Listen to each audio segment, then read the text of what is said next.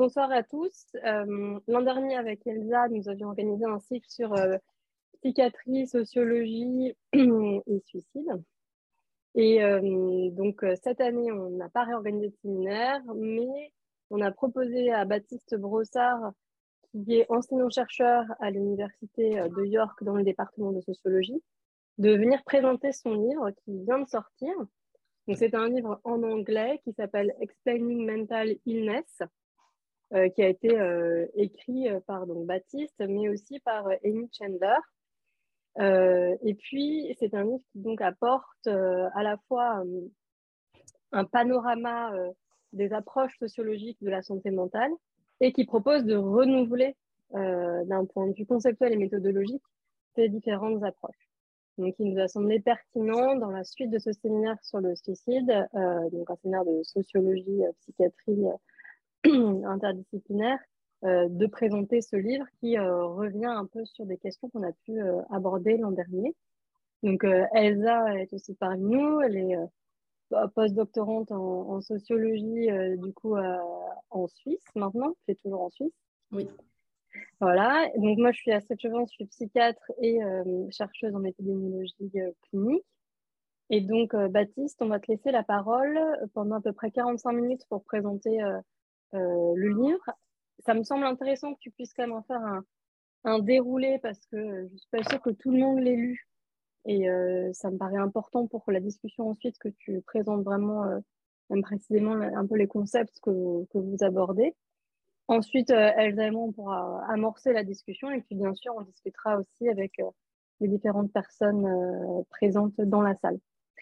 Voilà, Baptiste, tu peux aussi partager ton écran si tu as besoin des, slides. Ça peut euh, aider euh, à suivre euh, les différents raisonnements que tu vas présenter. Merci. Bonjour à tous, merci d'être là. Je n'ai pas des slides pour tous les, tous, les parties de, mon, de ma présentation, donc je vais alterner entre slides et pas de slides. donc, voilà, ce, livre vient juste de paraître. Il s'appelle Explaining Mental Illness et je l'ai écrit, comme l'a dit Astrid, avec euh, Amy Chandler.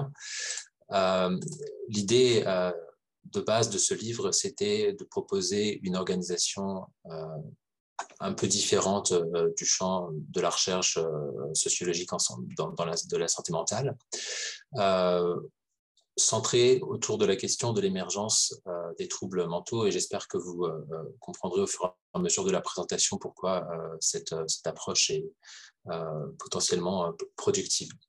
Alors pourquoi écrire un livre sur ce sujet, euh, il nous semblait d'abord qu'il y avait un, manque euh, dans le paysage éditorial, c'est-à-dire que la plupart des manuels qui existaient, euh, donc aussi bien en anglais qu'en français, étaient soit datés, soit centrés sur des questions qui, qui nous semblaient peut-être moins pertinentes, en, en tout cas différentes de ce qu'on voulait faire, mais aussi parce qu'on partageait un, constat euh, qu'on était au milieu de plusieurs euh, changements importants dans notre domaine et qui méritaient de euh, poser des questions un peu différemment. Alors, je vais parler de ces, de, ces, de, ces, changements ou, de ces processus.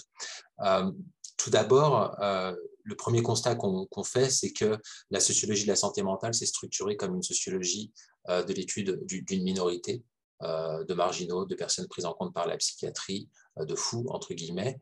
Euh, on, a tous été influencés euh, par Erling Goffman sur Asile, par Michel Foucault et son histoire de la folie. en anglais, il y a aussi Thomas Scheff et sa, théorie de l'étiquetage qui, est très influente. Et, donc, la sociologie de la santé mentale s'est centrée autour de l'étude de cette minorité de personnes qui étaient diagnostiquées de troubles psychiatriques, souvent graves et qui étaient souvent enfermées. Or, aujourd'hui, on est dans un contexte très différent, puisque le discours euh, psychiatrique et psychologique s'est en quelque sorte dilué dans le monde social. Euh, et euh, les personnes qui reçoivent un, diagnostic ou même qui s'autodiagnostiquent avec des catégories psychiatriques ou psychologiques sont bien plus nombreuses que dans les années 50, 60, 70, si bien que parfois, selon les études, on, atteint des taux de prévalence à l'échelle de la vie qui s'approchent des 50%. Donc, euh, on se demandait euh, si on n'est pas en train de passer d'une euh, sociologie de la santé mentale comme une sociologie d'une minorité à une sociologie de la santé mentale comme sociologie d'une majorité. en lien avec ce, point, il y a aussi le fait que la sociologie de la santé mentale s'est développée comme une sociologie critique de l'enfermement psychiatrique. Bon, je réfère à nouveau à, Foucault et à Goffman. et on est dans une configuration très différente aujourd'hui. Alors, il existe toujours des enjeux de coercition psychiatrique, d'enfermement, etc. Mais euh, il semble qu'un enjeu qui se pose davantage euh, dans nos sociétés, c'est que euh, les gens veulent être diagnostiqués, les gens veulent accéder à des services de santé. et donc, la posture critique de la sociologie par rapport à ça, elle change. En fait, ça ne suffit pas de, critiquer l'enfermement psychiatrique, mais il faut aussi s'interroger sur ce que ça signifie, cet engouement en fait, pour, pour le soin, ce besoin perçu de soins. Troisième point, d'un point de vue peut-être plus euh, épistémologique, euh, il y a eu dans les années 80-90 une période où les recherches dans le domaine de la psychiatrie, de la médecine, de la psychologie, de des neurosciences et de la génétique ont annoncer euh, des découvertes à venir euh, très importantes euh, au niveau de l'explication des maladies mentales, trouver le gène qui expliquerait tel ou tel trouble, trouver le facteur ou la zone du cerveau impliquée dans, l'émergence de tel ou tel trouble. il nous semble que ces recherches qui ont fait, progresser le savoir en matière de santé mentale n'ont toutefois pas abouti à ce qu'elles avaient l'ambition d'aboutir et que beaucoup euh, concluent qu'il faut prendre en compte les éléments de contexte, comment les éléments de contexte, euh, ben, je ne sais pas, interviennent dans euh, la, réalisation des, dispositions génétiques des individus ou la réalisation des processus cérébraux. Et ce qui est très intéressant, parce que l'étude de ce contexte, c'est ce que les, sociologues, les anthropologues et les historiens font depuis longtemps. Euh, donc, il y a en tout cas, il y a un potentiel à repenser ce que c'est l'interdisciplinarité euh, dans la recherche sur la santé mentale. Quatrième point, euh, il y a aussi des débats internes importants dans les sciences sociales. pour moi, le travail de Yana King a été extrêmement important parce que alors, je ne sais pas s'il a mis fin, mais en tout cas, il a donné des arguments pour mettre fin à l'opposition classique qui avait dans les années 60, 70, 80 entre constructivisme et réalisme. Euh, l'opposition entre constructivisme, donc les approches qui euh, se revendiquaient de, la découverte d'une construction sociale des troubles mentaux et qui impliquait que peut-être que ces troubles mentaux tels qu'ils étaient décrits par les psys n'existaient pas vraiment de cette manière-là ou étaient fabriqués en quelque sorte, et la tendance réaliste ou naturaliste qui euh, clamait à, l'inverse que euh, les troubles mentaux étaient, réels, donc ils n'étaient pas construits socialement. Et le, travail de hacking montre, euh, en tout cas fait la démonstration que ces deux tendances, en fait, ne sont pas opposées fondamentalement, puisque les troubles mentaux existent à travers leur, construction sociale, et qu'on on peut très bien parler à la fois de construction sociale et de réalité des troubles. et bon, avec l'espoir que, que, cette réflexion fasse mettre fin à, ce débat qui était un peu faux, je trouvais, et, qui puisse faire avancer euh, les choses. Euh, alors, je parle de Yann King parce que pour moi, ça a été mon influence principale, mais en Angleterre, il y a aussi euh, la tendance du critical realism qui a été lancée par David Pilgrim et qui défend à peu près le même point, mais de manière un peu plus théorique. Quatrième, cinquième tendance qui me semblait importante de relever, c'est que euh, finalement, puisque euh, la santé mentale et les discours psychologiques euh, sont un enjeu pour une grande partie de la société, l'étude sociologique de la santé mentale ne peut plus seulement se limiter à l'étude des dispositifs de santé mentale. Donc, c'est-à-dire qu'on est de plus en plus incité à pas seulement s'intéresser euh, aux psy, aux soins, aux thérapies, euh, à la construction historique des diagnostics, mais aussi à se demander qu'est-ce que ça, euh, qu'est-ce que tout ce contexte fait sur la société en général. Et donc, notre, notre approche d'ensemble pour ce livre, c'était de se dire que finalement, on est peut-être à un moment où on, on réalise que la sociologie de la santé mentale, qui s'est largement spécialisée dans les dernières décennies, qui est devenue une sous- catégorie de la sociologie de la santé, ben, finalement devrait prétendre à plus. Il y a, plus à, découvrir ici. Peut-être que c'est une forme de sociologie politique, puisqu'il est question de la gestion sociale des différences et des inégalités dans, une société donnée, ou peut-être que c'est tout simplement une forme de sociologie généraliste. Et donc, en partant de ces, réflexions, on s'est dit qu'il faudrait faire un manuel qui, euh, qui propose cette, cette optique, euh, qui soit à la fois un manuel euh, pour les étudiants qui veulent s'introduire à la sociologie de la santé mentale, mais pas un, manuel classique. On, a appelé ça un manuel critique au sens où, à de nombreuses reprises, on, critique, on, dit qu'on est finalement assez déçu de certaines tendances de recherche, ou en tout cas, on pense qu'il faudrait passer à autre chose. Alors, en, guise d'introduction, je voudrais parler euh, du titre euh, Explaining Mental Illness, qui a été très compliqué à choisir. On s'est très vite rendu compte qu'en fait, euh, dans ce domaine, on ne trouvera jamais le meilleur titre possible, mais on trouvera le titre le moins pire possible. pourquoi? Parce que tous les mots sont compliqués dans ce domaine.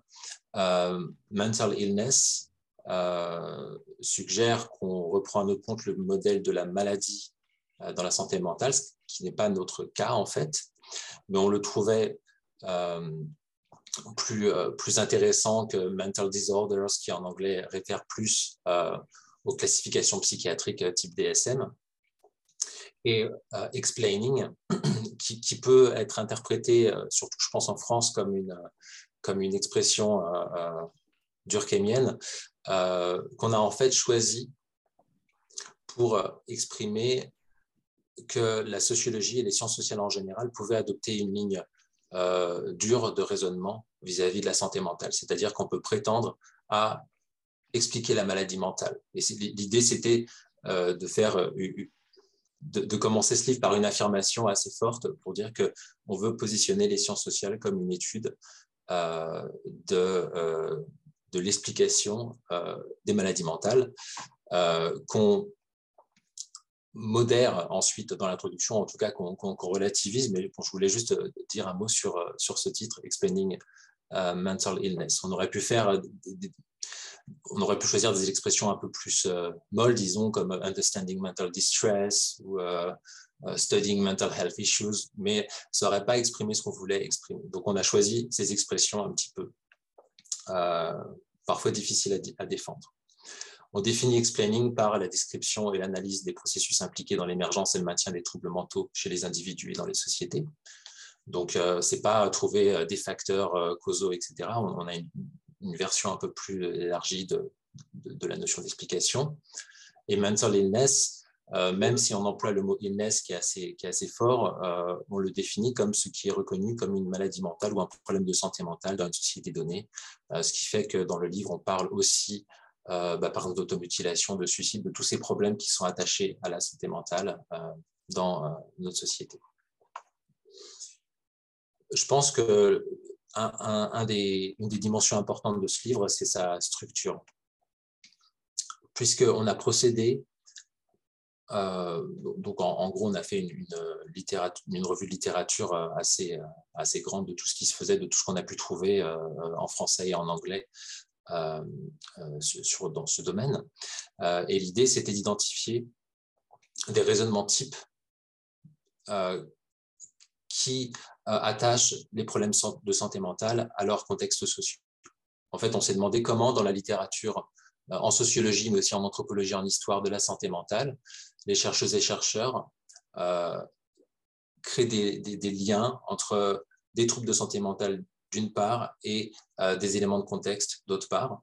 Et on en est arrivé à quatre grands euh, raisonnements qui sont les quatre chapitres de ce livre. Euh, alors, je les, ai, je vraiment résumés de manière extrêmement simple ici, mais c'était pour, pour vous donner une, une, idée assez claire de ce qu'on fait. Les problèmes de santé mentale sont liés à la position sociale des individus, donc ce qui inclut l'étude des inégalités, etc. Les problèmes de santé mentale sont liés à la production sociale des émotions, ce qui inclut les études en termes de stress, mais aussi de, la sociologie des émotions. Les problèmes de santé mentale sont liés à la production sociale des catégories qui les désignent. Dans ce chapitre, on intègre toutes les euh, théories de l'étiquetage, l'étude des diagnostics, de la médicalisation, etc. Et les problèmes de santé mentale sont liés aux cultures dans lesquelles ces problèmes émergent. donc, dans ce chapitre, on reprend toutes les questions qu'il y a eu sur est-ce que les, maladies mentales émergent en lien avec la culture des individus, etc. Je vais en parler un petit peu plus tout à l'heure. Alors, attendez, je vais enlever le, je vais enlever le, slide. Donc, ce que je vais faire maintenant, c'est que je vais parler de chacun des, chapitres euh, individuellement pour vous donner un sens de ce qu'il y a euh, dans chacun. Euh, et puis, bien sûr, n'hésitez pas à me demander pendant les questions ou, par mail des précisions, notamment par rapport aux, références que je ne vais pouvoir que, mentionner. Alors, le premier chapitre, on l'a intitulé Mental Disorder and social position, et on a mis le and entre guillemets, euh, puisque euh, notre angle d'attaque, on dirait, c'était de se demander comment euh, on associe la position sociale des individus et les problèmes de santé mentaux qu'ils développent, et on critique la tendance à ne percevoir cette question qu'à travers des corrélations. Alors j'y reviendrai. ce chapitre commence d'abord par poser les bases historiques de l'étude des euh, euh, inégalités euh, de santé, qui ont été très importants pour l'histoire des sciences sociales en général. Donc, on réfère au travail de Durkheim sur le suicide, de Faris Edenham sur les patients psychiatriques à Chicago dans les années 30, l'étude de Hollingshead et Redlich dans le Connecticut dans les années 50.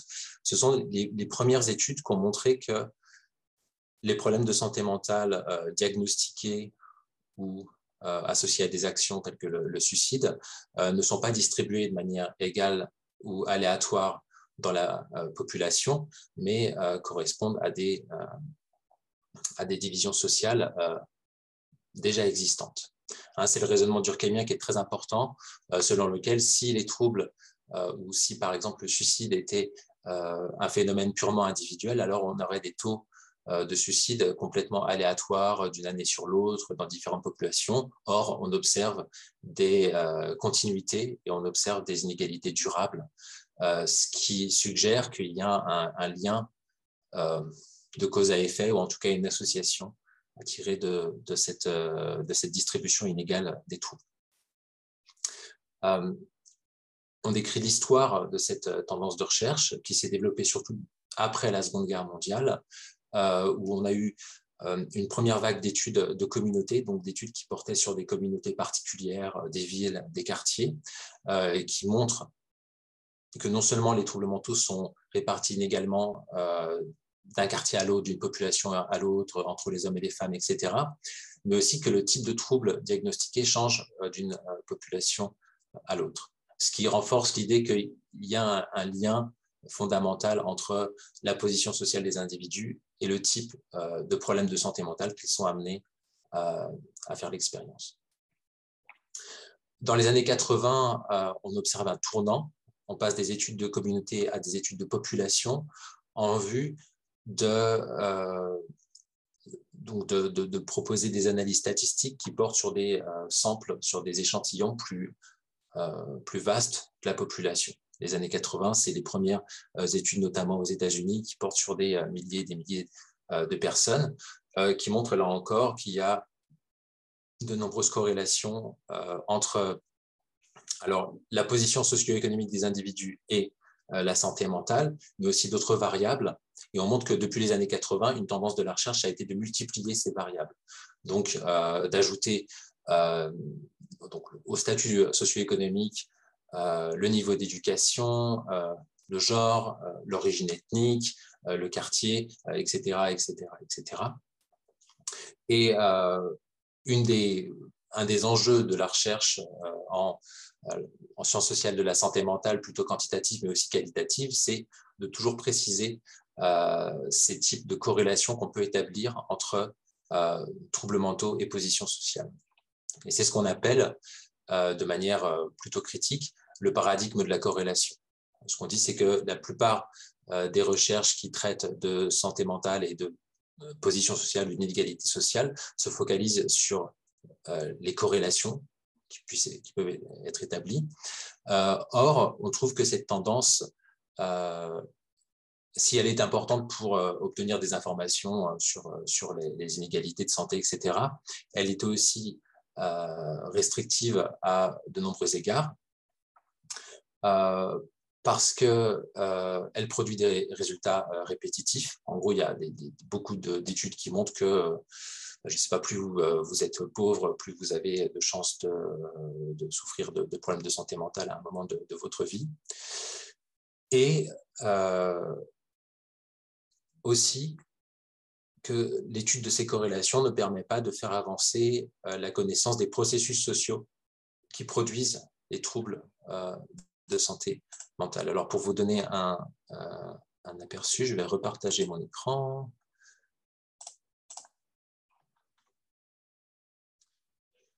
Euh, donc, on a fait une revue de l'ensemble des explications qui étaient données pour, euh, pour expliquer le rapport entre l'inégalité sociale et santé mentale.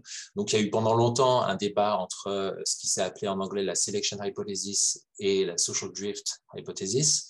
Euh, c'est bon, c'est un peu un, un, raisonnement limité, mais disons que par la selection hypothesis, c'est l'idée que, que finalement les, les, le fait d'être dans une position désavantagée dans la société conduit de plus conduit un plus grand nombre de personnes à faire l'expérience de troubles de santé mentale. Et social drift hypothesis, c'est euh, l'hypothèse inverse que les troubles de santé mentale euh, font euh, dériver les personnes vers des positions moins avantagées dans le monde social. donc, bon, aujourd'hui, la plupart des, chercheurs et des chercheuses s'accordent pour dire que les deux sont un peu vrais et que les deux se, se complémentent. Ensuite, on a aussi tenté de faire l'inventaire des différentes types d'explications qu'on pouvait trouver dans la littérature euh, des inégalités euh, de santé mentale. Donc, est-ce que par exemple, c'est lié au, style de vie euh, qui est lié aux, inégalités, aux, rôles sociaux que sont amenés à occuper les, personnes en fonction de, leur position sociale, des explications en termes de stress, est-ce qu'on a plus ou moins de stress selon sa position sociale, et aussi les différentes proportions à être diagnostiqué selon sa position sociale. Ce qu'on se rend compte aussi, c'est que euh, souvent, euh, euh, les... Enfin, je ne peux, je peux pas généraliser à ce, ce sujet-là. En fait, je vais, je vais juste m'arrêter là. mais bon, voilà, c'est pour vous donner un, un, ordre d'idée de ce qu'on développe dans la première partie de ce chapitre. Et dans la seconde partie, on essaye de trouver des perspectives alternatives qui émergent dans la littérature euh, soit qui se désignent en tant que telles. Donc, il y a les perspectives intersectionnelles qui sont un, nom, et puis il y a des chercheuses et chercheurs qui se revendiquent de l'intersectionnalité, euh, et d'autres perspectives qui sont présentes, mais qui sont un petit peu moins structurées, euh, comme les perspectives qu'on appelle configurationnelles et définitionnelles. Alors, je vais juste en dire un mot pour, vous donner un, un, aperçu de ce que ça signifie. Donc, les perspectives intersectionnelles, je suis sûr que vous avez tous entendu parler de ça, consistent à prendre à étudier le positionnement social des individus euh, en prenant en compte plusieurs aspects de leur identité. Mais attention, c'est un problème qu'on pointe souvent dans cette recherche. Il y a une tendance à se servir de cette perspective intersectionnelle pour euh, finalement additionner euh, différentes variables sociales comme le genre, l'orientation sexuelle, l'origine ethnique, alors que dans les perspectives intersectionnelles telles qu'elles sont définies euh, à la base, en tout cas, euh, il y a l'idée que chaque intersection va correspondre à certaines représentations sociales et certaines formes de positionnement social euh, qui vont avoir des effets différents dans le monde social. C'est pour ça qu'on a trouvé ce slogan qui était particulièrement efficace pour expliquer ce point-là, de Bowleg en 2008, euh, quelqu'un qui se définit comme black lesbian woman, euh, c'est pas la même chose que black plus lesbian plus woman. C'est une identité à part entière.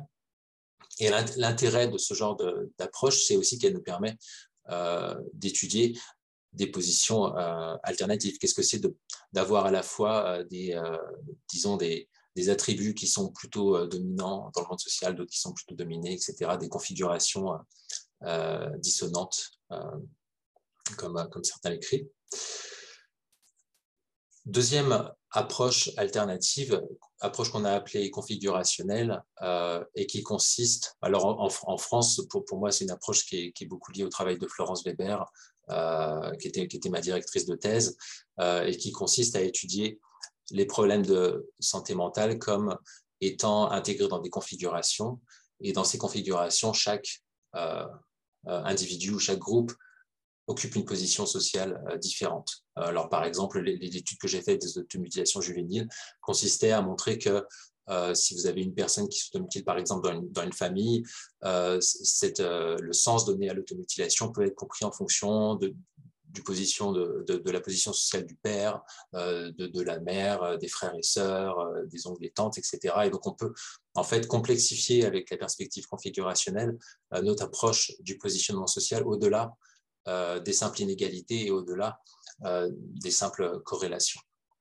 Les perspectives définitionnelles, euh, c'est un mot un peu, un peu barbare qui signifie simplement qu'il y a beaucoup de recherches qui montrent que dans l'histoire de la, construction des troubles mentaux, il y a souvent des publics cibles ou des publics qui sont plus ou moins attendus pour, pour coller à cette, à cette catégorie.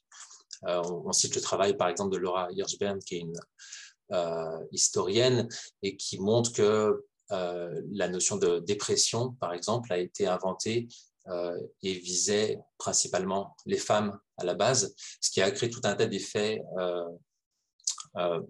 d'auto-alimentation, on pourrait dire, où finalement les médecins de la fin du 19e, du début du 20e se sont dit que c'est plus un, problème de femmes, donc ils ont plus étudié euh, les femmes et que c'est devenu une espèce de catégorie euh, genrée. Euh, ce qui signifie que je, trouve que c'est une, perspective importante à, défendre comme telle, puisque si on considère que chaque catégorie a potentiellement, chaque catégorie de santé mentale a potentiellement des connotations en termes de, positionnement social, eh c'est très dur de, penser les corrélations comme on le fait souvent dans les, dans les enquêtes statistiques sans, euh, sans se poser d'autres questions. Par exemple, qu'est-ce que ça signifie de euh, d'étudier la corrélation entre le genre et la dépression, sachant que la dépression est une catégorie genrée à l'origine? Euh, il y, a, y, a un petit problème méthodologique ici à, prendre en compte. Alors voilà, en fait, ce, chapitre euh, visait à partir de, l'étude des inégalités de santé mentale euh, et montrer qu'on commençait beaucoup finalement, euh, mais qu'en même temps, les approches actuelles, majoritaires, qui se focalisent sur les corrélations, ne permettaient pas de faire avancer notre connaissance des processus par lesquels les troubles mentaux et les problèmes de santé mentale émergent chez les individus et dans les sociétés, ce qui était notre, notre euh, optique euh, première. Alors, le chapitre numéro 2 euh, s'appelle Society as Stressor et il parle principalement d'une tendance de recherche qui, était, qui est extrêmement dominante dans la sociologie anglo-saxonne de la santé mentale, surtout en fait la sociologie nord-américaine, il faut dire. c'est un type de sociologie qui consiste à qui part du principe que euh, les problèmes de santé mentale sont des formes de déstress qui sont le résultat euh, de la production sociale de stress. Et donc, qui étudie, euh, donc en anglais, les stressors, qui peuvent être de plusieurs ordres. par exemple, la pauvreté, c'est un stressor. Une maladie chronique, c'est un stressor. Un, abus sexuel, c'est un stressor. D'étudier aussi les ressources que les individus ont pour pallier aux effets de ces sources de stress. Euh, les ressources financières, euh, les ressources culturelles, etc. Euh, et étudier quelles sont les, les répercussions de ces sources de stress et de ces ressources sur la potentialité de développer un trouble de santé mentale. Pour vous donner, en fait, j'ai pour vous donner une idée, ça c'est une, ça, c'est un petit schéma qui a été euh, fait par euh, Ansel and Lin déjà dans les années 90 et qui répertorie plusieurs approches du stress, donc qui correspondent souvent à des modèles statistiques, mais pas seulement en fait. Il y a, aussi beaucoup d'études qualitatives qui prennent l'angle du stress pour étudier euh, la santé mentale et qui, montrent les différentes modélisations du stress et comment le stress produit de la détresse en fonction des, ressources, etc. Alors, on, on critique beaucoup ce modèle dans, ce chapitre parce qu'on pense que donc il présente plusieurs problèmes. tout d'abord, cette uniformisation de la réalité à travers l'angle du stress conduit à, à souvent occulter les effets de contexte social. par exemple, voir la pauvreté en termes de stress euh, bon, voilà, mais est-ce qu'il ne faudrait pas plus s'interroger sur les, raisons les sources de la pauvreté elle-même? Euh, Bon, alors ça, c'est vraiment une remarque typique de, sociologue. Je pense que je vais euh, surprendre personne. Mais il faut quand même la rappeler de temps en temps. et deuxième critique, c'est qu'en fait, finalement, cette approche, et vous pouvez vraiment euh, la, trouver partout. Il y a une revue euh, américaine qui s'appelle Society and Mental Health. Si, je pense que la moitié des articles euh, parlent de stress, au moins en tout cas les articles de ces dernières euh, décennies, euh, on, trouve aussi que cette approche n'a pas finalement produit de, résultats intéressants et qu'elle ne peut pas produire de résultats intéressants parce que euh, on, va trouver quoi finalement? On va trouver que quelqu'un qui, bah, qui, qui, est pauvre, qui est toujours stressé parce qu'il est endetté, va avoir plus de chances d'avoir des problèmes de santé mentale parce qu'il est beaucoup plus stressé. oui, mais, là encore, on manque quelque chose, on manque une forme de connaissance des processus explicatifs euh, des troubles de, santé mentale. C'est euh, une approche qui euh, implique un certain conservatisme sur le plan politique, c'est-à-dire que bah, finalement, les changements sont, stressants. Donc, si on, vise à réduire la production de stress, on vise aussi à, souvent à réduire bah, les changements auxquels sont soumis les individus. ces changements peuvent être positif euh, à d'autres égards.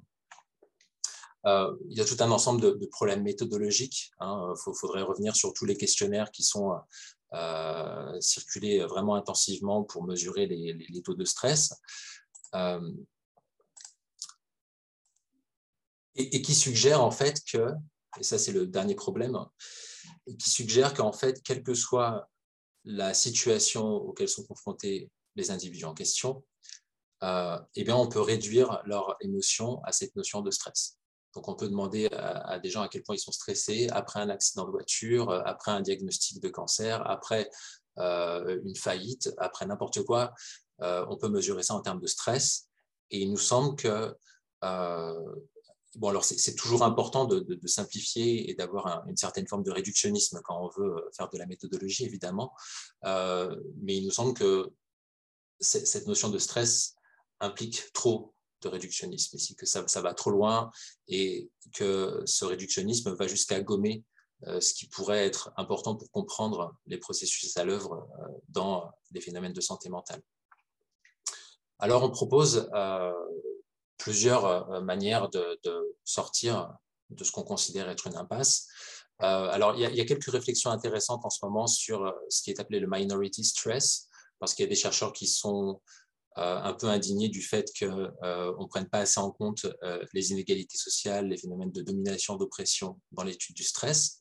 Et donc, donc c'est une, démarche de recherche qui est en train de, se développer. mais nous, ce qu'on propose avant tout, ce serait de remplacer l'approche en termes de stress par la sociologie des émotions, qui nous semble beaucoup plus fertile pour comprendre euh, les processus à l'œuvre dans le développement des troubles de santé mentale. Euh, on donne deux exemples dans le, livre de comment on pourrait euh, étudier les émotions en rapport avec la santé mentale. On donne l'exemple de la colère l'exemple de la paranoïa. on a choisi ces, ces émotions parce qu'elles permettaient particulièrement de montrer comment on peut étudier à l'échelle sociale la production sociale de la colère, par exemple, comme l'émotion de l'injustice, euh, la rage en lien aux injustices sociales, euh, et qui est à la fois un composant dans de nombreux troubles mentaux tels qu'ils sont catégorisés en psychiatrie. et de la même manière, on parle de paranoïa en termes de production sociale de la confiance. et donc confiance dont, manquent les personnes qui ont, ont des symptômes paranoïaques. Et on trouve que c'est une approche plus intéressante parce qu'ici encore, on peut se poser des questions plus larges que simplement euh, qu'est-ce qui ne va pas chez les individus? quand on se pose la question de quelle est la production sociale de la confiance, qui, on peut se demander qui est en situation de faire confiance euh, aux institutions qui l'entourent, qui est en situation de faire confiance aux entreprises qui l'entourent, aux banques qui l'entourent, à l'État, euh, et pas seulement voir le problème en termes de, bah, bah, de, simple, d'un simple problème individuel. Donc je pense que je vais m'arrêter là pour le, chapitre 2. Le chapitre 3 s'appelle The Weight of Labels, donc le poids des étiquettes. Et il euh, prend pour point de départ deux auteurs qu'on a dû, euh, on a dû faire un petit effort pour les mettre dans la même, section, mais ça marche bien parce que euh, on considère qu'ils ont finalement eu un effet assez similaire dans l'histoire des idées. Je parle de Michel Foucault d'un côté et de Thomas Scheff de l'autre. Donc je, suppose que la plupart des, des, personnes dans le, dans le public euh, ici sont familiers de Michel Foucault, peut-être moins de Thomas Scheff. Euh, pour dire deux mots sur Thomas Scheff, il a écrit un livre qui a été très influent, qui a été publié en, 1966, euh, Being Mentally Ill, et c'est lui qui a lancé dans le domaine de la santé mentale ce qu'il a appelé une, la théorie de l'étiquetage des maladies mentales, et qui consiste à dire que les, étiquettes donc psychologiques et psychiatriques ne sont pas seulement des catégories qui désignent un problème préexistant, mais qu'elles participent à la construction de ce problème. Euh, c'est-à-dire que, euh, par exemple, en désignant quelqu'un comme étant euh, dépressif, bipolaire, schizophrène, etc., on ne fait pas que caractériser des problèmes qui existaient déjà, mais on réfère à tout un imaginaire social euh, et tout un tas de, possibles sociaux qui vont structurer ce que va vivre la personne, donc dite dépressive, bipolaire, schizophrène. Donc finalement, on, part de cette idée d'un grand on dit un grand renversement introduit à la fois par Michel Foucault en France et Thomas Scheff aux États-Unis, dans l'idée que les, catégories, les notions qu'on utilise pour comprendre le monde et les individus et les personnalités, etc., ne font pas que qualifier ce qui existe déjà, mais en fait, elles le produisent également. Donc, c'est ce qui nous permet de mettre euh, et Foucault dans le même sac, ce qui était bien pratique pour, euh, pour que le livre ne fasse pas 500 pages. Euh, alors, on, on, part de ce point-là et on se rend compte que euh, finalement, ces, théories qui étaient très, très radicales, très, très subversives dans les années 60-70, euh, parce qu'elles étaient probablement portées par le mouvement antipsychiatrique, se sont en quelque sorte routinisées à travers plusieurs euh, sous-tendances euh, intéressantes mais différentes.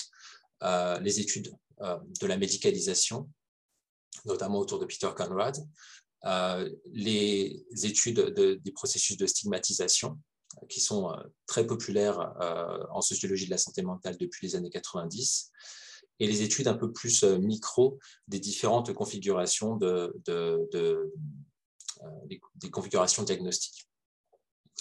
Euh, et, sans aller trop dans les détails de ces, de ces trois tendances, ce, dont on s'est rendu compte, c'est qu'elles ont toutes produit le même mouvement de se détacher des questions de causalité. C'est qu'en fait, aussi bien dans les études de, médicalisation de stigma que de que la, microsociologie des diagnostics, toutes se sont détachées euh, des questions plus euh, spéculatives de la causalité. Euh, et notre propos dans ce chapitre, c'est de dire qu'en soi, l'aspect positif, c'est qu'elles ont développé tout un ensemble de savoirs théoriques et méthodologiques vraiment précis et vraiment spécialisés pour comprendre tous ces, tous ces phénomènes d'étiquetage. Mais en même temps, on a perdu de vue ce qui fait vraiment l'intérêt euh, critique et théorique des approches sociologiques, c'est de se, demander mais pourquoi en fait? Pourquoi Quels sont euh, pourquoi on a besoin d'étiqueter les gens, pourquoi certaines personnes tombent malades, deviennent folles, etc. pourquoi on, a ces, processus sociaux? Et donc, dans ce chapitre, on invite à réintroduire la question de la causalité. Ici encore, on n'est pas on n'est pas seul, euh, évidemment, dans cette, euh, dans cette euh, initiative. Il y a tout un tas d'études qui portent sur les arrangements sociopolitiques par lesquels les, les étiquettes médicales, psychiatriques, psychologiques sont produites. dans un contexte assez particulier où les euh, professions euh, psychiatriques et psychologiques tendent à parfois perdre le contrôle ou en tout cas perdre le monopole dans la production de ces étiquettes. Ça, c'est quelque chose de très, très important à, souligner.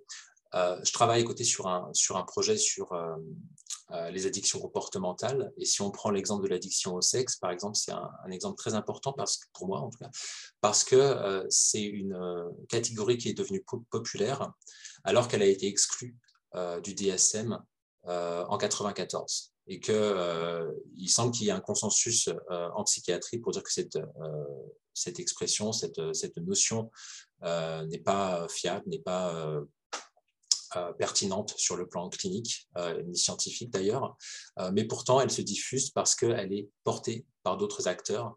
Et donc, il y a tout un travail à faire pour se demander quelles sont les configurations de production des catégories de santé mentale aujourd'hui avec cette, euh, euh, peut-être cette diminution du pouvoir euh, psychiatrique ou psychologique. La deuxième tendance qu'on identifie comme étant potentiellement à même de, faire avancer la recherche dans ce domaine, c'est les conceptualisations de la performativité des catégories diagnostiques. Et c'est-à-dire se demander en fait qu'est-ce qui fait précisément qu'un diagnostic va avoir un effet sur euh, la personne, sur euh, ses symptômes, sur son identité, sur la manière dont elle s'approprie euh, les soins, etc. etc. et il y, a quelques travaux qui, qui, trouvent des, manières assez intéressantes d'aller assez en détail dans, dans, finalement la manière dont les, dont les gens s'approprient ou alors résistent, ou s'approprient et résistent à la fois euh, aux catégories diagnostiques qui les, qui les visent. Et enfin, euh, on invite à renouer avec euh, la question fondamentale de pourquoi on, diagnostique. il y a récemment un article de Johan Busfield en Angleterre qui a invité à redécouvrir Ivan Illich en, sociologie de la santé. Je ne sais pas si vous êtes familier avec Ivan Illich, mais c'est voilà, un, un, penseur assez dire très à gauche des années, euh, euh, des années euh, qui a, beaucoup publié dans les années 60-70, qui était aussi prêtre, qui posait voilà, beaucoup de questions en, fait assez, théologiques et, et, qui concevait alors la médecine, hein, même, pas la, même pas la psychiatrie, la médecine comme une, tentative des, des, des, individus qui vivent dans des régimes capitalistes de combler le vide de leur existence. alors sans, reprendre cette analyse d'Ivan Illich, il y a, et c'est ce que dit Johan Busfield dans son article euh, à, ce sujet, il y a quand même quelque chose à développer pour se demander en fait à, quoi ça sert les diagnostics dans notre société et, d'aller un petit peu plus, euh, même si c'est risqué sur le plan méthodologique, euh, dans ce genre, dans ce genre d'analyse. Voilà, alors il est déjà 5h47, je vais, je vais prendre cinq minutes pour, euh, présenter le, dernier euh, chapitre, comme ça on pourra ouvrir à la, discussion. Le chapitre 4, euh, on l'a intitulé The Uses of Culture, et on parle de, comme le, le, titre l'indique, des usages de la notion de culture en sociologie, en anthropologie de la santé mentale, ce qui est une grande question, non seulement parce que, parce que ça a été une question importante pour les sciences sociales, de se dire que puisque les troubles mentaux diffèrent d'une culture à l'autre, alors ils ne sont pas seulement individuels, donc il faut étudier euh, les différences culturelles comme euh, en quelque sorte preuve de la, dimension culturelle et sociale des troubles, mais aussi parce qu'on est à un moment de, euh, extrêmement tendu par rapport à cette notion de, culture, parce qu'il y a tous ces débats sur les effets plus ou moins implicites de la colonisation sur la production des savoirs en anthropologie et en sociologie. Alors, on commence par euh, résumer, euh, euh, par en tout cas retracer l'histoire de quelques intellectuels qui nous ont semblé importants dans cette, dans cette histoire. Marcel Mauss, Ruth Benedict, Gregory Batson, Franz Fanon, etc. etc. ce, que, ce que j'ai trouvé important parce qu'on s'est demandé si on, allait, si on allait les mettre ou, non. Et je trouvais que justement, dans le, cadre de ces débats euh, sur l'héritage euh, colonial, il fallait aussi concevoir l'ambiguïté entre, entre on va dire, colonialisme et résistance dans le monde universitaire. je ne sais pas si je sais pas si je suis clair, mais on pourra en, parler un petit peu plus tard. quoi qu'il en soit, on essaye d'identifier quelles sont les différentes positions actuellement en termes de culture euh, et quels sont les différents usages de la notion de culture dans l'explication des troubles mentaux. Euh, on parle euh, de l'introduction des Culture Bound Syndromes dans le DSM, donc des syndromes liés à la culture, qui introduction qui est passée pour une position extrêmement progressive de la part de l'Association américaine de psychiatrie, mais qui en fait n'est peut-être un peu, on va dire, modéré, parce que euh, finalement, en introduisant les culture bound syndrome dans le DSM, euh, l'Association américaine de psychiatrie euh, émet l'idée suivante, c'est qu'il y a certains troubles qui sont universels et d'autres plus particuliers qui sont culturels. Alors qu'en anthropologie, on a plusieurs raisons de penser que la définition même de ce que c'est un trouble mental et la définition même de ce que c'est, par exemple, une émotion, euh, peut changer d'une culture à l'autre. Donc, euh, donc peut-être qu'il y aurait quelque chose à faire, euh, disons, de plus, de plus intéressant ici.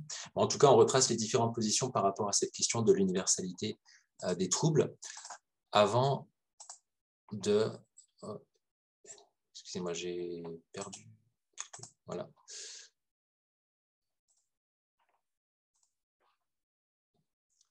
Avant de s'intéresser aux différentes manières d'utiliser euh, la notion de culture euh, en sociologie de la santé mentale, donc on a fait une petite euh, typologie, hein. on, était obligé de, procéder à beaucoup de typologies dans, ce livre. pour dire vite, par exemple, on s'est demandé quelles sont les manières dont les chercheuses et chercheurs ont pu associer les troubles mentaux à certaines tendances culturelles ou à certains contextes culturels. Donc, on a identifié trois, trois raisonnements. Euh, le raisonnement par diffusion, qui est très répandu dans les recherches sur les troubles alimentaires, le fait que les troubles alimentaires se diffusent des pays occidentaux vers, euh, vers d'autres pays qui n'étaient pas euh, encore concernés par des troubles type anorexie il y a encore 20 ans. L'inversion désigne le fait que la symptomatologie de certains troubles mentaux évoque une inversion des valeurs culturelles en vigueur dans une société donnée. Euh, et l'exemple euh, typique de ce type de raisonnement, c'est l'analyse qu'Ehrenberg fait de la dépression. Les dépressifs font finalement l'inverse de ce qu'on est sommé de faire dans une société néolibérale. Euh, on doit être productif, ils ne le sont pas. On doit être en pleine forme, ils ne le sont pas. On doit être heureux, ils sont tristes, etc. Donc il y a une, une, analyse par inversion et analyse par l'analyse inverse par amplification euh, on donne comme exemple l'analyse du trouble bipolaire par Émilie Martin, euh, le fait que certains troubles mentaux, en fait, euh, constituent une amplification ou une, exagération de certaines normes, certaines normes culturelles. Dans, le livre d'Émilie Martin sur les troubles bipolaires, il y, a des analyses très intéressantes de, euh, de, l'utilisation du trouble bipolaire dans la présentation publique euh, des artistes euh, et des acteurs comme étant en fait des, super bipolaires en fait qui arrivent par leur leur leur variation d'humeur à, avoir une forme de génie. et, donc en fait ce que suggère Martine, c'est que le trouble bipolaire est une, espèce de, de oui d'amplification en fait de cette de cette figure culturelle.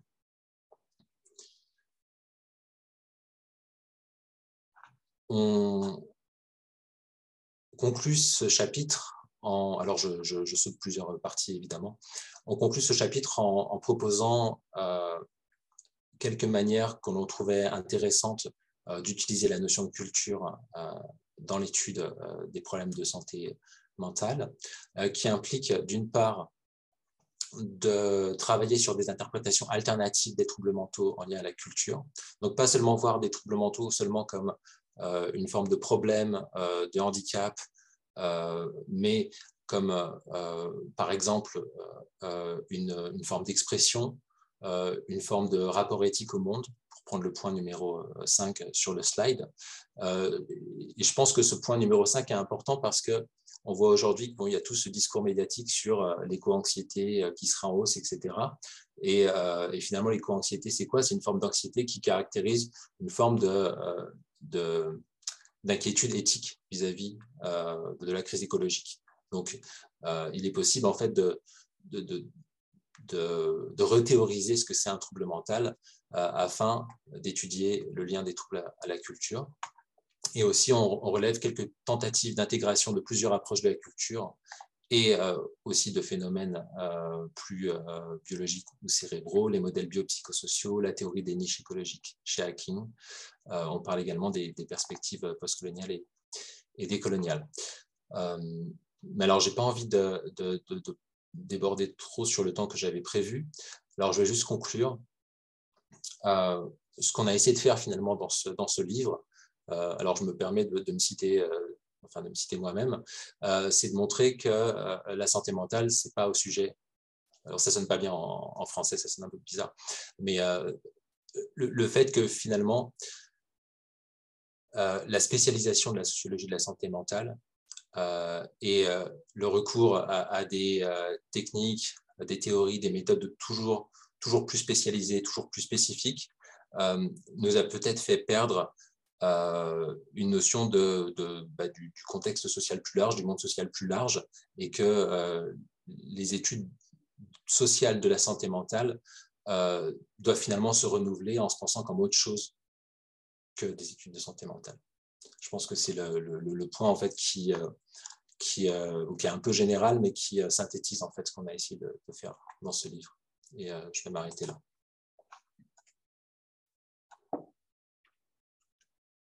Merci beaucoup, Baptiste. Merci. Euh, on va pouvoir commencer euh, la discussion. Euh, alors, bah, Elsa, à toi l'honneur si tu as une première question à poser à Baptiste. Oui, alors bah, déjà, je voudrais vraiment bah, remercier Baptiste d'être là et de nous avoir présenté ce livre. Et moi, j'ai vraiment beaucoup apprécié sa lecture. Ça m'a ça m'a vraiment, euh, vraiment plu et intéressé. Je, comme j'ai pu déjà lui dire, j'aurais beaucoup aimé lire ce livre en master et puis après en thèse et maintenant, en fait, je me rends compte à quel point ça clarifie énormément de choses euh, d'un point de vue épistémologique euh, et également de la littérature. Donc, je, me rends compte, je pense que ma thèse n'aurait pas été la même si j'avais lu ce livre au début. Enfin, ça m'a quand même vraiment permis de clarifier pas mal de choses. Euh, alors, est-ce que c'est peut-être le fait d'être euh, à l'étranger aussi qui fait qu'on a l'impression que ça projette, euh, enfin que ça attaque des questions que nous-mêmes on avait peut-être éludées ou je trouve que dès l'introduction, il y a quelque chose de pas du tout consensuel où ça attaque tout de suite sur tous les problèmes qu'on rencontre au quotidien quand on fait de la sociologie en santé mentale en France.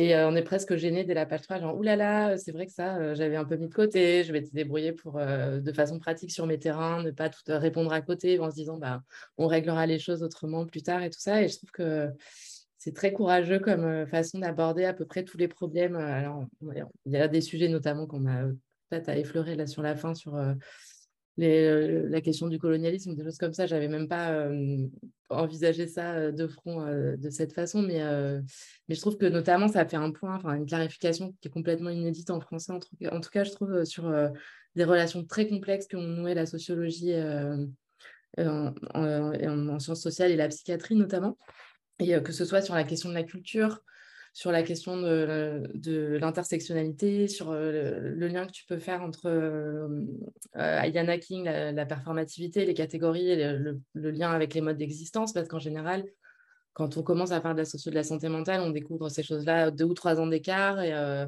puis on finit par découvrir les STS quatre ans après avoir découvert Yana King dans des circonstances très différentes. Enfin, c'est c'est vraiment c'est super de voir tout ça ficelé dans, de façon, enfin ça se tient vraiment très bien, je trouve. Et en plus, ça c'est un atout. Enfin, je commence à peine, hein, mais à découvrir le, toute la bibliographie internationale que tu donnes. Moi, il y a les trois quarts des trucs, je les connaissais pas forcément parce qu'il y a un vrai travail de citation qui est tellement riche qui va qui permet, enfin moi il y a plein de choses que je me suis dit que j'allais pouvoir lire, qui, que je connaissais pas parce que on se rend compte que finalement, de la sociologie de la santé mentale en France, on est quand même sur des questions très françaises, de controverses, de conflits, euh, et dont tu parles d'ailleurs euh, pas mal en introduction sur ces questions de comment euh, continuer à faire ça sans être dans de l'hyperspécialisation, sans s'éloigner de, des sciences sociales dans une approche qui est très classe sociale, tout en, en, gardant cette ambition de, de, dire on ne va pas uniquement se faire avaler par des disciplines qui elles-mêmes ont un modèle biopsychosocial quand même et qui, disent, nous accueillent à bras ouverts en disant bah, venez, on a besoin de gens qui travaillent sur les humains. Mais ça appauvrit quand même la force de frappe de la sociologie au sens durkheimien de dire on a la capacité avec des théories euh, robustes d'analyser le monde social. Et c'est par ça que ça a commencé d'ailleurs. Euh, le, projet d'Astrid au début pour ce séminaire, c'était de relire, euh, de relire ces auteurs en disant, mais en fait, on peut, on peut les lire et les utiliser au quotidien et peut-être que c'est la sociologie est plus assez lue aujourd'hui par les, praticiens et que c'est des théories qui pourraient vraiment être utilisées. Donc j'avoue, moi, ça m'a vraiment euh, beaucoup plu, notamment, bah, alors je, crois que la dernière chose que tu essayais de traduire et qui passait pas trop en français, j'ai essayé de la traduire en disant Mental health is not about mental health. J'ai essayé de trouver une formule en français. Je disais, ouais, c'est vrai que ça marche pas, mais ça résume vachement le, bouquin de montrer que, en fait, on n'a pas tant intérêt à re-rentrer dans des sous-sections euh, de. Euh, que ce soit par pathologie ou par thérapie, même si c'est des entrées qui ont pu faire ressortir des choses à des moments, je pense qu'après, c'est important de soit redécaler le regard sociologique, soit arriver à voir un peu de plus haut qu'est-ce que ça veut dire tout ça, qu'est-ce qu'on est allé chercher dans la description de ces dispositifs de façon hyper spécialisée, quand on est rentré dans les vues des, professionnels, qu'est-ce qu'on fait quand on, est sociologue et qu'on sort du terrain, comment on arrive à prendre de la hauteur de tout ça? Donc ouais, ça, a été une lecture vraiment profitable pour moi. Alors après, moi, qu'est-ce qui m'aurait manqué? J'y pensais là, parce que j'ai fait du terrain aujourd'hui, j'ai commencé un terrain. Et c'est notamment cette, question qu'on a beaucoup éludée, je pense, en sciences sociales, à savoir, mais qu'est-ce qu'on apporte en tant que chercheur, notamment la, fin, la question de la restitution, elle n'est pas tant systématique. En général aussi, parce qu'on n'a pas le temps, qu'on est dans des conditions précaires, on va finir son terrain un peu sans vouloir le, brûler, entre guillemets. Et, et donc, bah, on ne fait pas forcément toujours de restitution. On dit toujours qu'on finira par faire une version un peu allégée de la thèse pour l'envoyer aux enquêtés. On leur promet toujours ça, puis finalement, on disparaît sans laisser d'adresse. Et euh, moi, je sais que je me sens pas très à l'aise avec ça pour mes enquêtés parce que j'ai l'impression qu'eux-mêmes se disent toujours Ah oui, les sociologues, ils viennent, ils prennent et puis ils s'en vont. Et donc, c'est ça, c'est peut-être ce serait la traduction pratique, alors sans faire un guide de l'enquête de terrain pour refaire celui de Beau et Weber, mais euh, aujourd'hui, par exemple, je voyais bien que la, question s'était déjà posée, mais on a dû être un peu ferme sur le fait que ce n'était pas une recherche-action en général, quand on accueille des sociologues à bras ouverts, c'est aussi qu'on attend peut-être une co-signature ou un truc comme ça. Et donc, on est obligé d'expliquer que comme on travaille sur, euh, enfin, qu'on maintient un anonymat sur le terrain, on ne va pas co-signer euh, parce que ce n'est pas notre posture euh, dans ce, dans ce cas-là. Et c'est vrai qu'ils nous disaient, oui, bah, je sais, hein, comme d'habitude, on va donner beaucoup. Et puis, qu'est-ce qu'on va recevoir de votre part? Qu'est-ce que vous nous proposez comme restitution?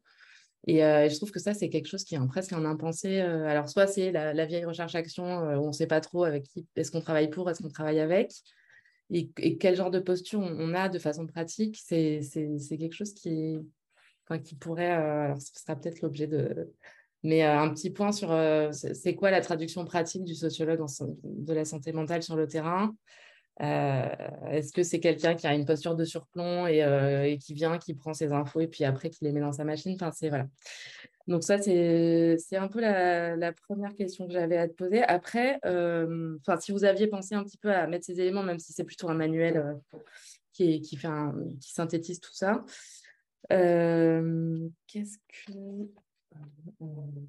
Oui, il y a une question qui m'a vraiment intéressée sur laquelle j'aimerais revenir, mais mais c'est plus une marotte, c'est savoir cette, question de la mobilité sociale, mais qui, a déjà été soulevée par la sociologie, à savoir qu'on se rend compte qu'à chaque fois qu'il y a des périodes de changement, de grosse mobilité, c'est là où il y a une augmentation du suicide.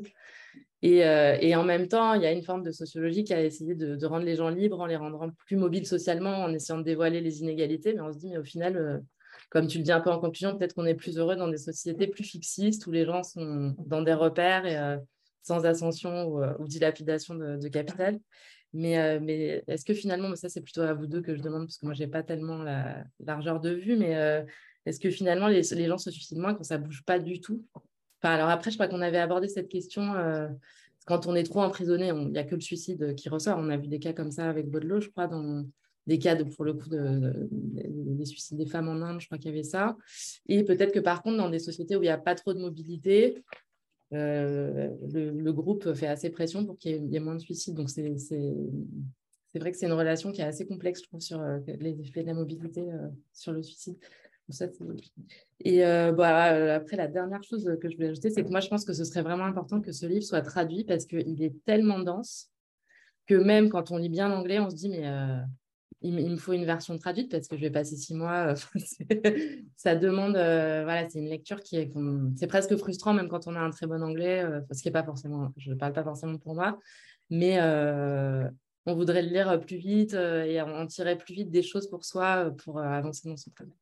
Voilà, j'étais un peu longue, mais merci beaucoup en tout cas. Non, merci, merci beaucoup pour, pour tous tes commentaires.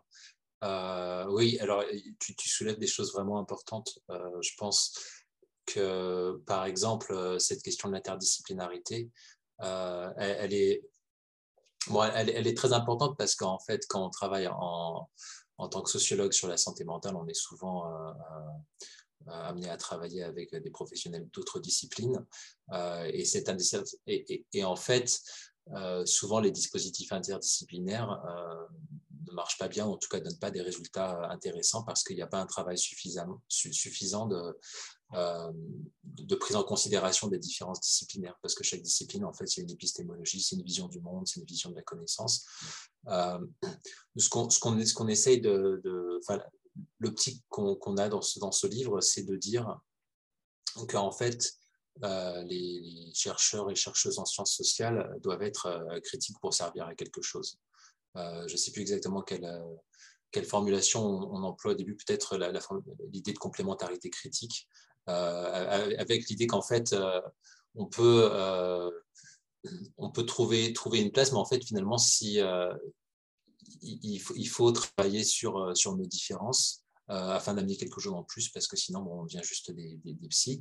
Et, d'autre part, il faut se méfier de rentrer dans des épistémologies préexistantes, et notamment c'est le cas avec, euh, avec les facteurs sociaux dans les enquêtes statistiques qui sont très présentes en, psychiatrie, en psychologie.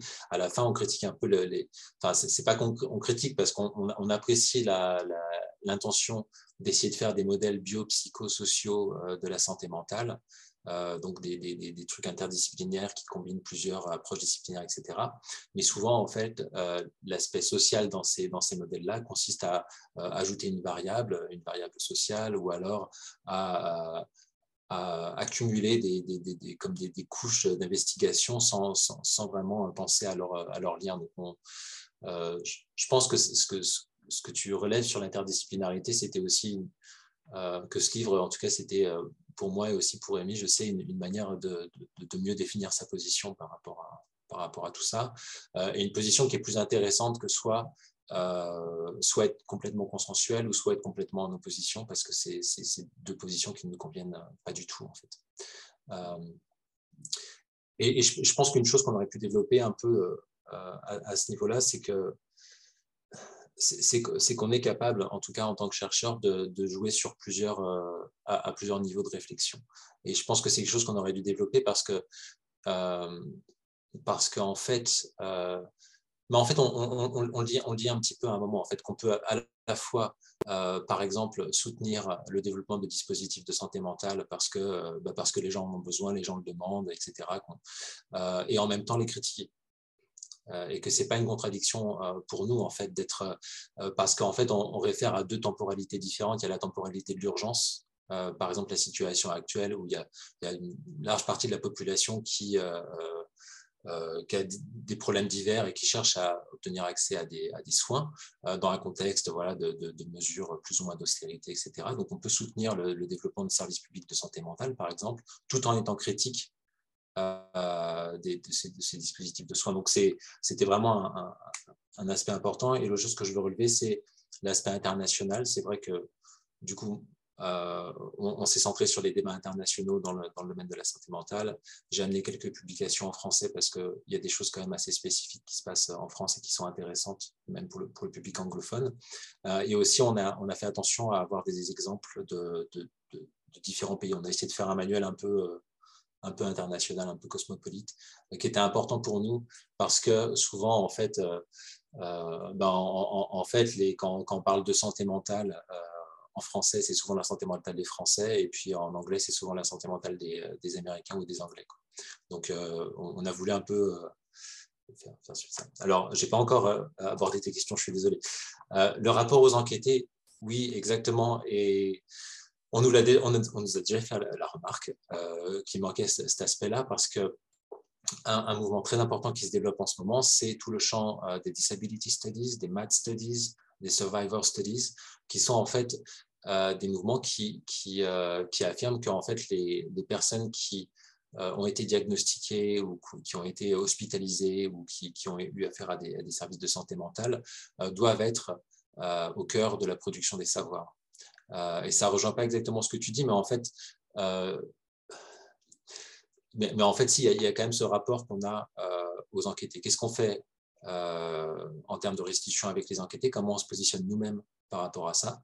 Euh, et est-ce que, est-ce que, et aussi, est-ce que par exemple, on doit aussi parler de notre vie privée euh, pour dire d'où on parle, en fait? Euh, et, ça, en fait, c'est un problème. Alors, on, l'évoque à certains moments. On parle des math studies, des disability studies de manière un peu prudente parce qu'en fait, on ne sait pas, tout simplement, on ne savait pas comment faire. parce que parce qu'on ne peut pas non plus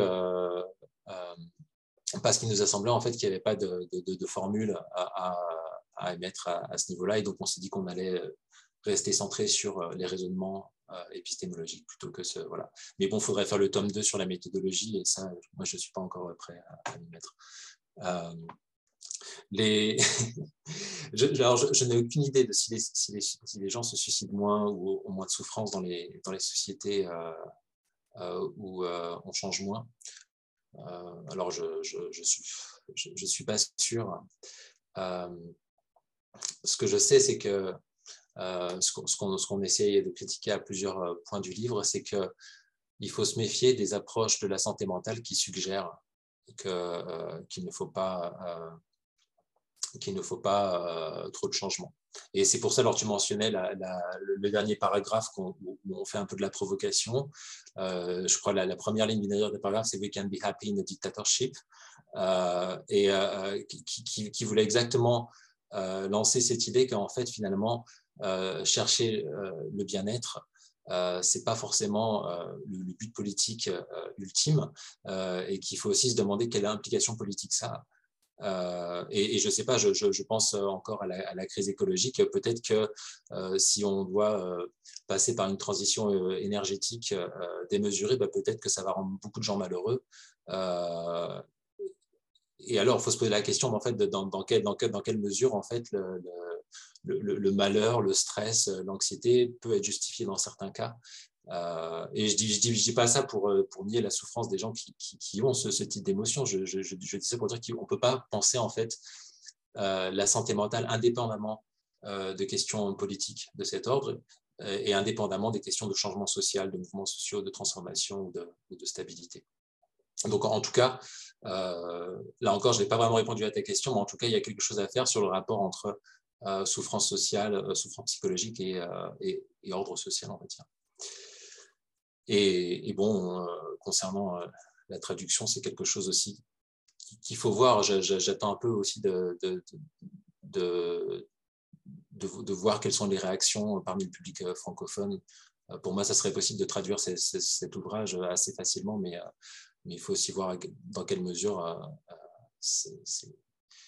s'il y, a une, bon, il y a une demande pour, parler un peu vulgaire. On verra bien. Merci beaucoup. Euh, oui, enfin, je pense qu'il y a une demande, c'est assez évident, et pas seulement du côté de la sociologie, en fait. Enfin, typiquement, en épidémiologie, il y a cette branche de l'épidémiologie qui s'appelle l'épidémiologie sociale, qui au final, euh, ça, on pourrait débattre des heures sur c'est quoi la différence entre la sociologie de la santé et l'épidémiologie sociale, parce que bon, parfois, c'est quand même euh, assez proche. Mais euh, c'est, ça me paraît assez évident qu'il y a un, public pour, euh, pour ce livre en France. Alors, comme il y a des gens qui commencent à partir, puisqu'il est déjà 19h15, euh, je propose qu'on laisse la parole aux, autres personnes, parce que moi j'ai l'occasion de voir Baptiste une fois par semaine pour des réunions de recherche, donc je garderai des questions si j'en ai. Alors, qui a des questions, n'hésitez pas à brancher votre micro, vous pouvez mettre votre caméra, et sinon, si vous êtes trop timide, vous pouvez aussi les mettre dans le chat, et on peut y répondre.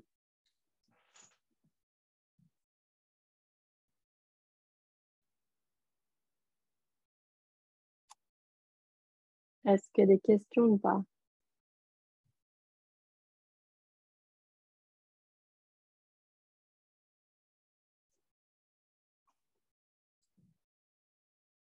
Bon, je ne crois pas. Euh, Elsa, je ne sais pas si tu as d'autres questions pour Baptiste, du coup.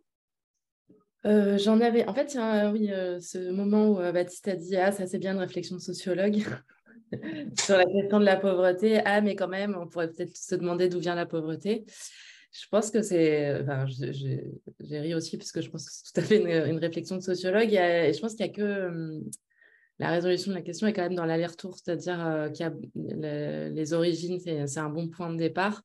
Mais euh, je me demande en fait si cette histoire de, stressor studies, puisque ça a l'air d'être ça, hein, une sorte de modèle hydraulique, alors pas comparable à la psychanalyse, mais euh, on pousse quelqu'un euh, par un facteur de stress et comment il décompense derrière. Il y a quand même un truc un peu mécanique là-dedans, on dirait, dans la métaphore des stressors.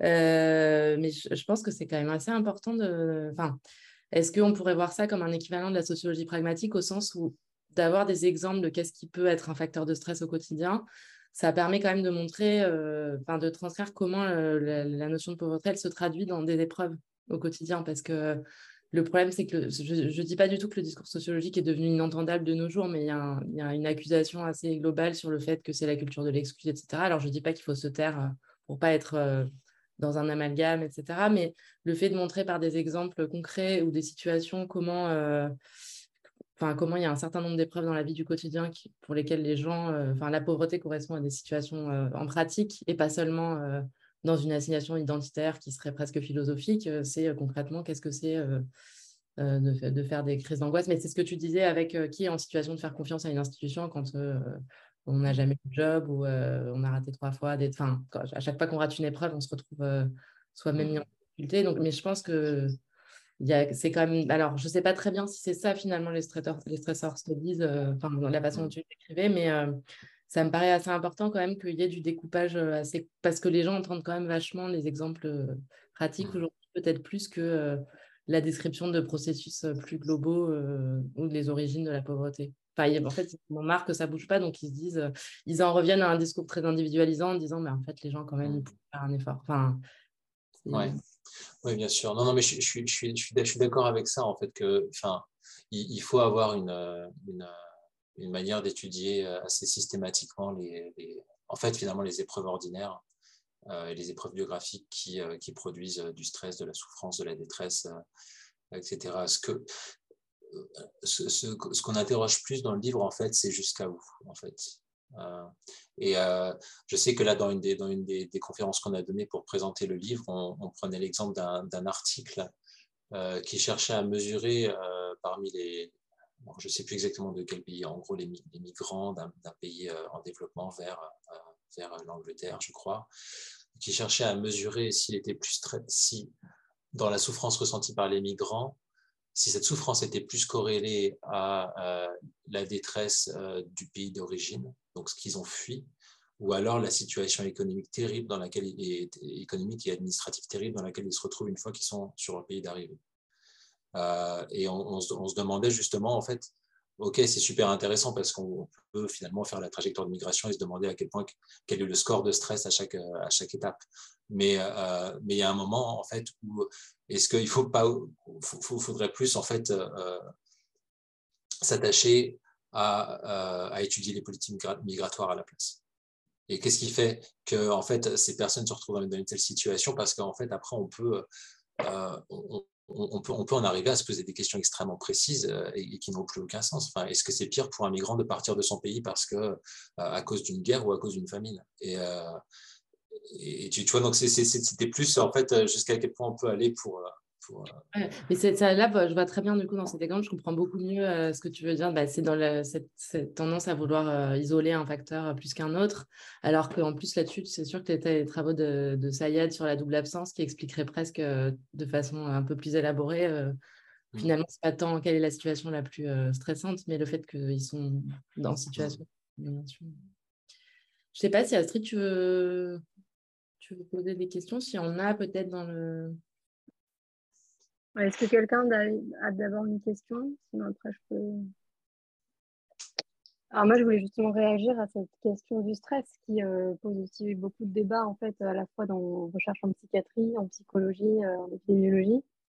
Euh, en fait, le stress, c'est pas quelque chose qui est véritablement répertorié en tout cas dans nosographies psychiatriques.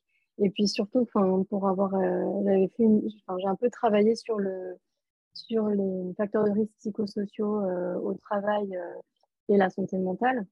Je m'étais posé un peu ces questions. En fait, s'il y a déjà un grand flou dans, dans le stress, est-ce que c'est une émotion? Et rien n'est moins sûr, en fait, même du côté de la psychologie, c'est pas classé comme une émotion, de ce que j'en connais. Est-ce que c'est euh, les conditions de vie, au sens très large, en fait, ils nous appellent ça environnemental, un peu tout, ce qui vient, tout ce qui viendrait de l'extérieur, parce que euh, cette dichotomie individu-intériorité et euh, extériorité.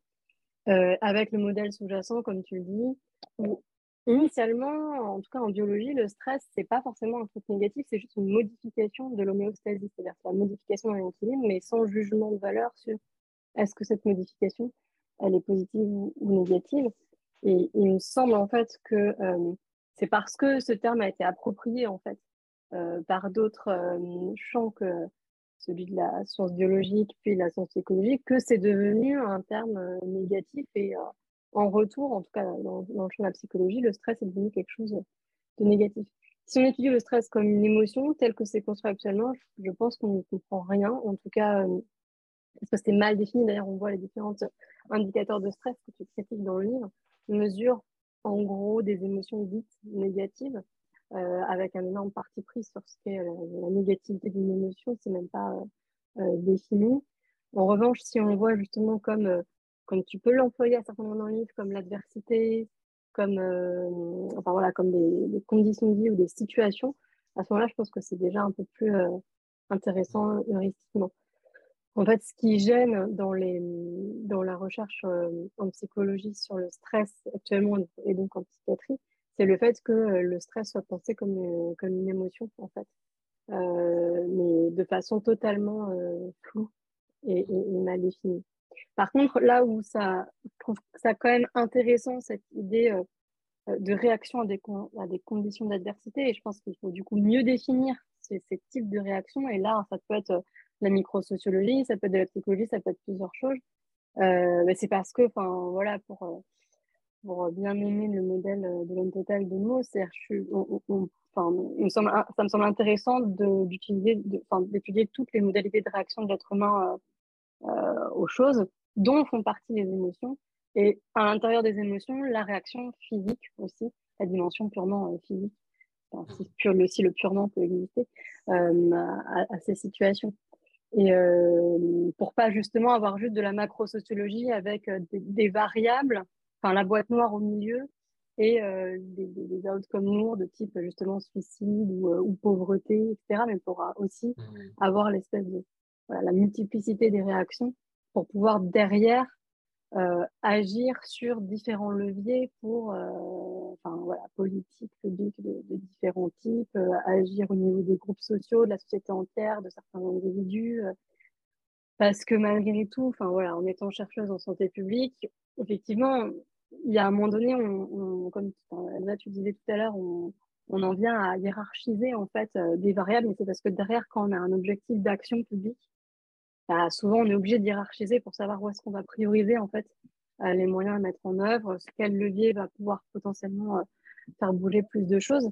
Et donc dans cette logique-là, il me semble important de pouvoir saisir l'ensemble des dimensions euh, de, voilà, des, réactions individuelles de groupe de la société à tous les niveaux, physique, euh, mental, tout en sachant que ce sont des catégories heuristiques et des catégories de l'action.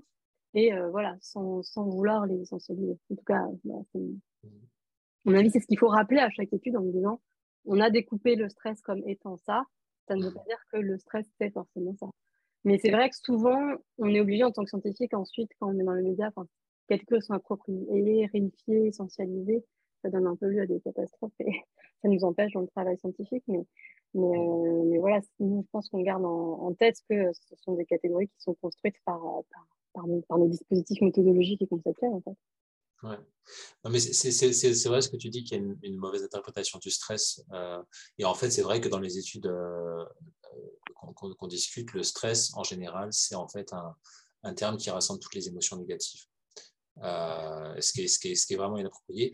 Et, et mais par contre, euh, et, il y, en a un qui rappelle, mais plus sur le plan théorique, que le stress est une notion intéressante parce qu'elle permet de faire le lien entre le mental, euh, enfin le psychique et, le, corporel. Euh, mais c'est soit des tentatives extrêmement théoriques, donc ils disent qu'il faut prendre en compte l'aspect biologique par le stress, mais on ne sait pas comment faire méthodologiquement, ou soit il y a une nouvelle tendance euh, très minoritaire dans quelques publications à mesurer le taux de cortisol euh, et, donc, ce qui, ce, qui ne, ce qui, ne, signifie rien du tout. Euh, mais, mais, mais, vraiment, des, des il y a des dispositifs de recherche qui mesurent le taux de cortisol chez euh, les, les, enquêtés et qui associent ça à leur niveau de stress en fait, dans différentes situations. Donc, finalement, le, le la, la, question, c'est qu'il faudrait pouvoir réintroduire cette idée de stress à un moment dans nos dispositifs méthodologiques, mais en, en le conceptualisant davantage et en trouvant une méthodologie pour savoir ce que ça veut dire exactement. Ah, surtout, ouais, surtout en affinant en fait, parce que peut-être qu'on a dépassé justement cette notion de stress et qu'il faut qu'on aille dans des choses qui sont plus euh, fine-grained, enfin vraiment mm. spécifiques, euh, parce mm. qu'effectivement, en tout cas en médecine, euh, le cortisol est l'hormone du stress, mais là il y a une énorme ambiguïté sur ce qu'est le stress. Est-ce que c'est un stress biologique, c'est-à-dire réaction physique à une modification de l'environnement ou est-ce que c'est un stress d'un point de vue euh, euh, moral, en fait, c'est-à-dire euh, adversité, jugement négatif sur l'expérience, etc. Et ça, y a, ça n'est absolument pas explicité. Donc, il y a des études pour lesquelles le stress, c'est cette chose en dehors de toute valeur, en fait, positive ou négative. Et dans d'autres études, le stress, c'est réduit aux émotions négatives. Donc, le problème, c'est ce manque d'harmonisation, en tout cas, y compris au sein d'une même discipline, sur la définition euh, du terme. Probablement, quand c'est comme ça, à mon avis, c'est qu'il faut faire exploser la catégorie. Mais euh, d'ailleurs, je me disais, à un moment donné, tu évoques la. Ah, il y a une question. Je, je pose juste ma, ma, question rapidement, mais euh, je crois qu'à un moment donné, tu parles de. Tu dis que la notion de stress apparaît dans la littérature au 19e siècle. Il me semble qu'il y a un passage là-dessus. ouais, alors on, on parle des début de l'étude du stress en physiologie avec Hans euh, Sellier, mais ah. euh, je ne sais pas comment on prononce son nom.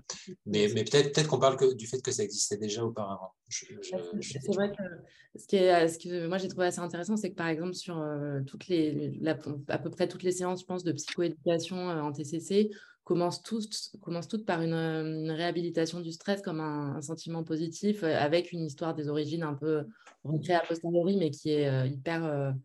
Enfin, qui a, qui a un ressenti très positif chez les patients de dire euh, mais en fait euh, quand il fallait fuir euh, l'ennemi ou l'animal ben, en fait heureusement qu'il y a du stress pour pouvoir courir super vite. Et il y a plusieurs exemples qui repris de la mère qui a réussi à soulever une voiture pour sortir son fils qui était dessous et de comment on peut réussir à déplacer des montagnes grâce à l'adrénaline en fait dans des situations d'urgence. Et c'est vrai que cette réflexivité sur le fait que enfin, ce que peut produire une tachycardie, une situation de stress et une réaction biologique, euh, a un effet assez positif sur les patients, en tout cas, de, de dire c'est pas que négatif, euh, même si vous le ressentez comme euh, quelque chose de palpable au niveau physique.